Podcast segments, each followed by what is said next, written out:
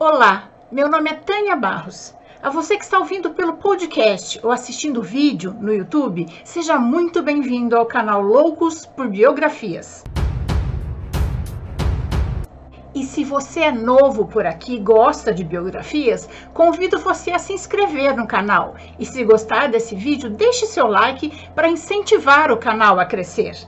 Senta que lá vem história. Em tempos de pandemia, vamos conhecer a biografia de um médico muito especial, Dr. Bezerra de Menezes. Dr. Bezerra de Menezes foi médico, militar, político, filântropo, escritor, jornalista e expoente da doutrina espírita. Se tornou conhecido como o médico dos pobres e o Kardec brasileiro. Mais um brasileiro que vale a pena conhecermos a história. Adolfo Bezerra de Menezes Cavalcante nasceu em 29 de agosto de 1831, na fazenda Santa Bárbara, no município cearense de Riacho do Sangue, hoje Jaguaretema, no, no estado do Ceará. Era filho de Antônio Bezerra Menezes, capitão de antigas milícias e tenente-coronel da Guarda Nacional, e de Fabiana de Jesus Maria Bezerra. Adolfo nasceu e foi criado numa família tradicionalmente católica e acostumou-se àquelas práticas. Ele descendia das primeiras famílias que vieram para o Ceará. Seu avô paterno, o coronel Antônio de Souza Bezerra e Menezes, tomou parte da Confederação do Equador e foi condenado à morte. A pena não chegou a ser cumprida, porque o coronel faleceu a caminho do desterro em 1842, como consequência de perseguições políticas e dificuldade financeira, sua família teve que mudar-se para a Serra do Martim, no Rio Grande do Norte, onde Adolfo, então com 11 anos, foi matriculado na aula pública de latim Dois anos depois, ele já substituía o professor quando ele precisava. Em 1846, já em Fortaleza e sob as vistas do irmão mais velho, o doutor Manuel Soares da Silva Bezerra, conceituado intelectual e líder político, Adolfo efetuou os estudos preparatórios, destacando-se entre os primeiros alunos do tradicional Liceu do Ceará. Adolfo queria tornar-se médico, mas o pai enfrentava dificuldades financeiras e não podia custear-lhe os estudos. Em 1851, aos 19 anos, ele tomou a iniciativa para ir para o Rio de Janeiro, então capital do Império, a fim de cursar medicina, levando consigo 400 mil réis que os parentes lhe deram para custear a viagem. Neste mesmo ano, seu pai veio a desencarnar de febre amarela. Para poder estudar, ele dava aulas de filosofia e matemática. Um fato curioso é que um mês que ele não tinha dinheiro para pagar a, o pequeno quarto da pensão em que morava, bateu à sua porta um jovem que precisava de aulas de matemática. Adolfo concordou em dar e pediu que ele voltasse em uma semana para que ele pudesse se preparar para dar as aulas. Ele disse que tudo bem, mas que ele precisava ficar com o dinheiro agora, porque senão ele iria gastar e não teria mais como pagar. Ele concordou. Era o dinheiro que era exatamente o dinheiro que ele precisava para pagar seu quarto na pensão. O aluno nunca voltou para tomar as aulas. No ano seguinte, ingressou como residente no Hospital de Santa Casa da Misericórdia teve a conclusão do seu curso de medicina com uma tese sobre o cancro, encarado pelo lado do tratamento, e defendeu-a na presença do imperador Dom Pedro II. Formou-se em 1856 na Faculdade de Medicina do Rio de Janeiro, sentando praça em 20 de fevereiro de 58 como cirurgião tenente. No mesmo ano em que se formou, tomou posse como membro titular da Academia Imperial de Medicina. E logo era um cirurgião tenente, assistente do renomado cirurgião Mor, seu professor e amigo, Dr. Manuel Feliciano de Pereira Carvalho. Passou também a colaborar na revista da Sociedade Físico-Química Em 6 de novembro de 1857, desposou Maria Cândida de Lacerda. Em 1863, sua esposa, Maria Cândida, faleceu de mal súbito, deixando-o com dois filhos pequenos, um de três e outro de um ano de idade. Nessa ocasião, ele escreveu a um amigo dizendo: O amor, meu amigo, é uma chispa de luz eterna que penetra a nossa alma. Pode o que amou não ter possuído a pessoa amada e, por exigência, ter se afeiçoado a outra pessoa, mas amor nunca mais sentirá. Dois anos depois, casou-se com Cândida Augusta de Lacerda Macedo, irmã da sua primeira esposa por parte de mãe, e com ela teve mais sete filhos. Por sua postura de médico caridoso, dedicado, que atendia os que podiam pagar e também os que não podiam, ele ficou conhecido como o médico dos pobres. Certa noite bateu à sua porta uma mãe aflita, com a filha prestes a morrer, e Dr. Bezerra deixou seu filho, Francisco, ardendo em febre, dizendo: Senhor, em suas mãos deixo meu filho. E saiu com a mãe aflita para ver a criança. Após atender a criança e ver que a mãe não tinha dinheiro para pagar os remédios que a criança precisava para sobreviver, tirou o seu anel de formatura do dedo e entregou a ela, dizendo que ele seria muito mais útil a ela do que a ele se ele não pudesse exercer em plenitude a medicina, ele não teria a menor utilidade em sua mão. Foi justamente o reconhecimento e o respeito dos numerosos amigos e pacientes que o levaram à política.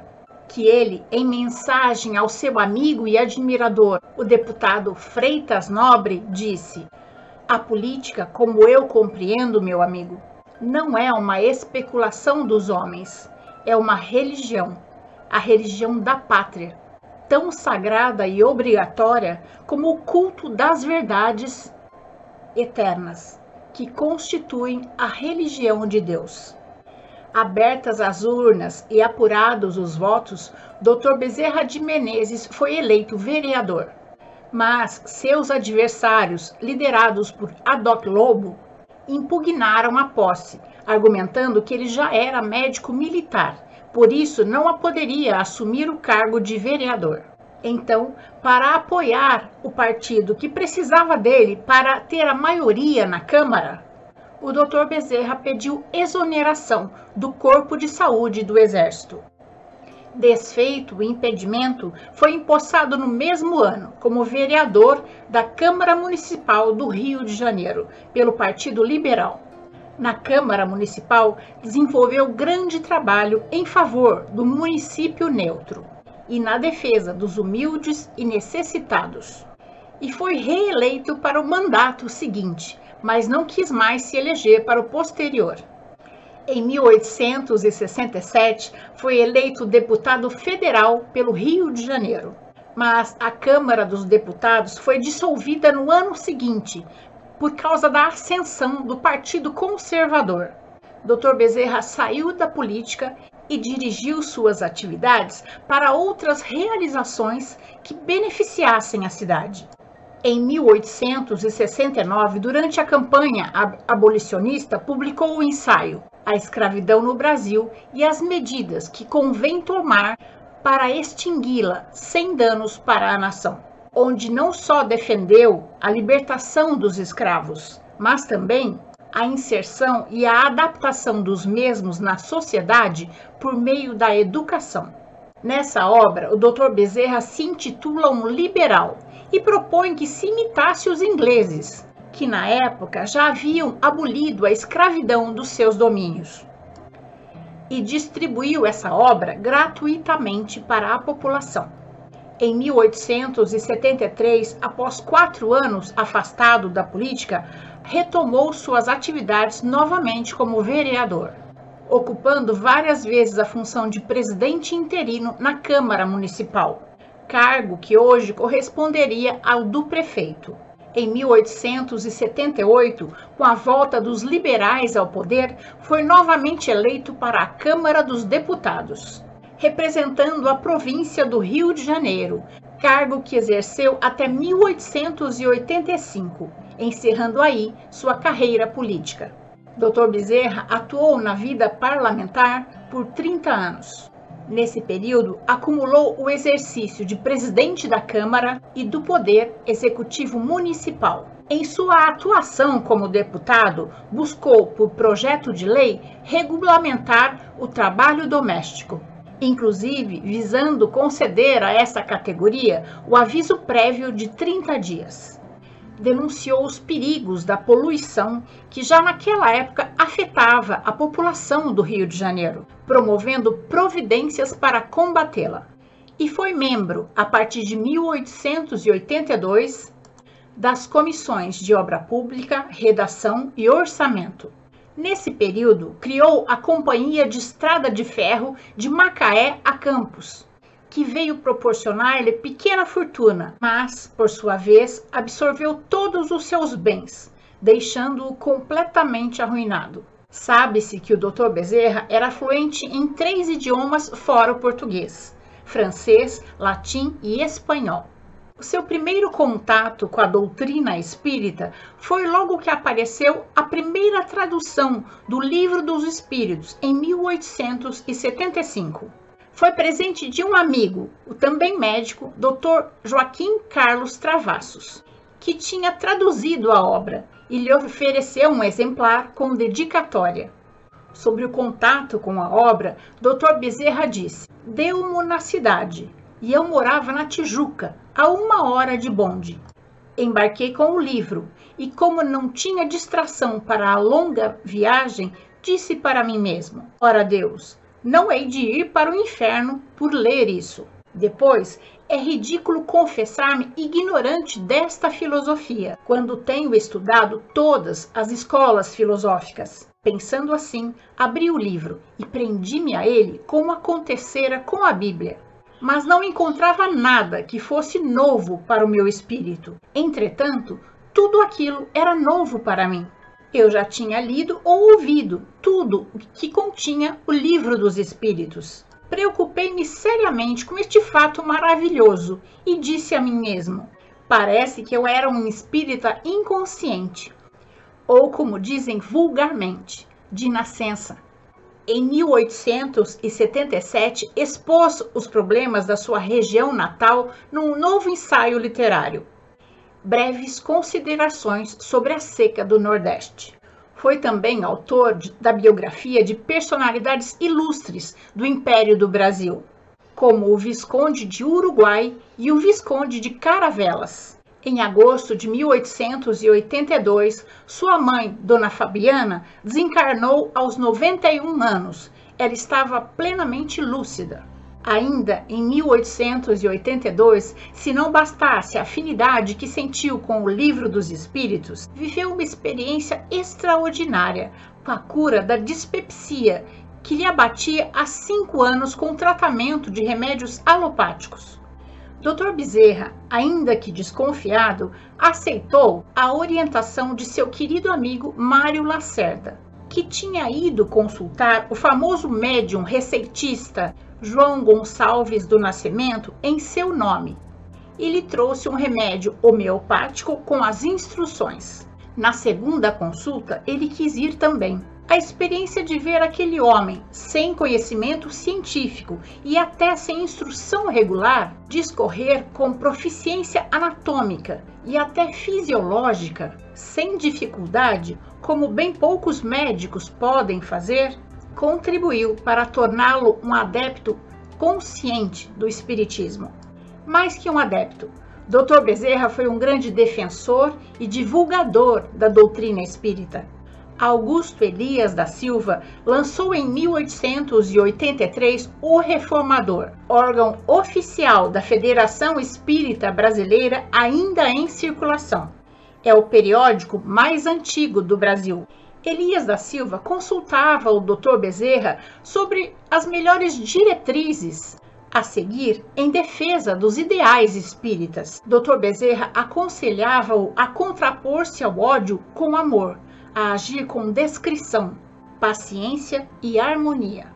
Ele não ficou apenas em conselhos teóricos, com as iniciais AM, colaborou como reformador emitindo comentários sensatos sobre o catolicismo, que conhecia desde criança.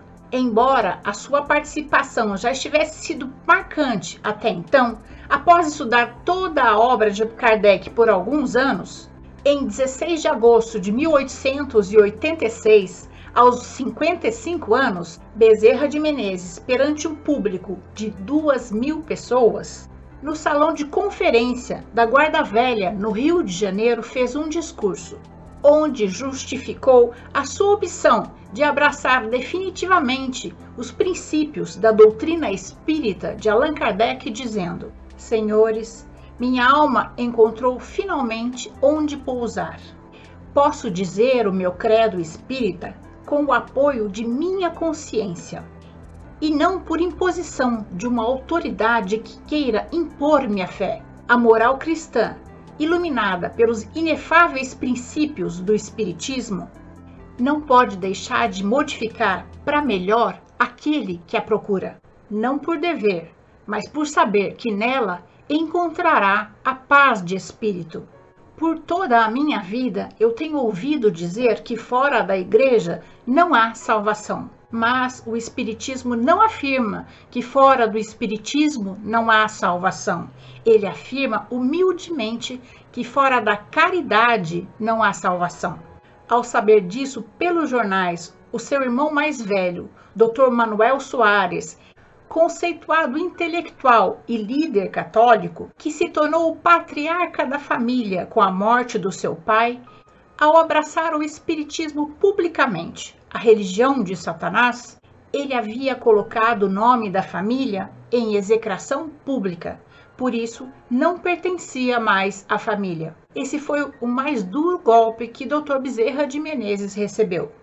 Em resposta aos impropérios, Dr. Bezerra escreveu uma extensa carta ao seu irmão que lhe vinha do coração, dizendo: Não acredito na lenda dos anjos caídos porque acreditar nisso seria desacreditar na onipotência e, a, e, na onisciência do Senhor. Não creio que o mal possa vencer o bem. Não creio que um espírito criado por Deus possa fazer-lhe frente e destruir seus planos. Não creio nas penas eternas dos rebeldes, porque senão Deus não teria criado o homem para o bem e para a felicidade não creio na infalibilidade do Papa, porque senão teríamos um Deus na terra e outro no céu. E a comunhão dos santos significa para mim a comunhão dos espíritos. Eis o meu credo, e digo-lhe que tenho fé viva e esperançosa de subir com ela quando for chamado para deixar este mundo. Estamos velhos, pouco resta de vida a mim e a você pouco falta para nos encontrarmos onde, livres da obsessão da carne, possamos conhecer se tenho razão ou não. Paz e amor em Jesus Cristo. Daí por diante, com a sua cultura privilegiada, aliada ao descortino de homem público e ao seu grande amor ao próximo, o Dr. Bezerra de Menezes foi o catalisador de todo o movimento espírita no Brasil no ano seguinte, assinados sob o pseudônimo de Max, a pedido do Centro da União Espírita do Brasil, Dr. Bezerra passou a publicar uma série de artigos sobre a doutrina espírita em O País, o periódico de maior circulação na época. Os artigos saíram todos os domingos, de 1887 a 1893. Em 1889, Dr. Bezerra foi eleito presidente da Federação Espírita Brasileira. Nesse período, introduziu o estudo do Livro dos Espíritos na reunião pública das sextas-feiras e passou a redigir o Reformador exercendo ainda a difícil tarefa de doutrinar os espíritos obsessores. Em uma dessas reuniões públicas, uma pessoa se dizendo materialista e ateu se levantou e o convidou para um debate público, a fim de provar a incontestável prova do materialismo contra as pretensões do espiritismo. Ao que Dr. Bezerra calmamente respondeu: Sim, meu irmão, se é que posso chamá-lo meu irmão.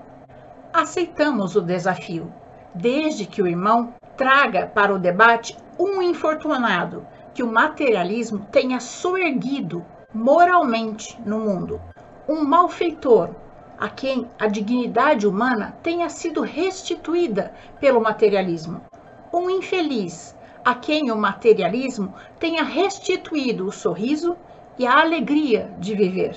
Os desesperados da alma, a quem o materialismo tenha devolvido a paz do coração. E aqueles que, sem rumo, sem bússola na vida, o materialismo tenha ajudado a encontrar o seu caminho.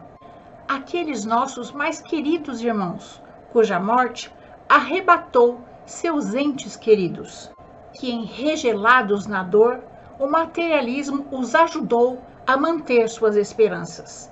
E as viúvas, os órfãos, o materialismo apontou para eles a esperança também?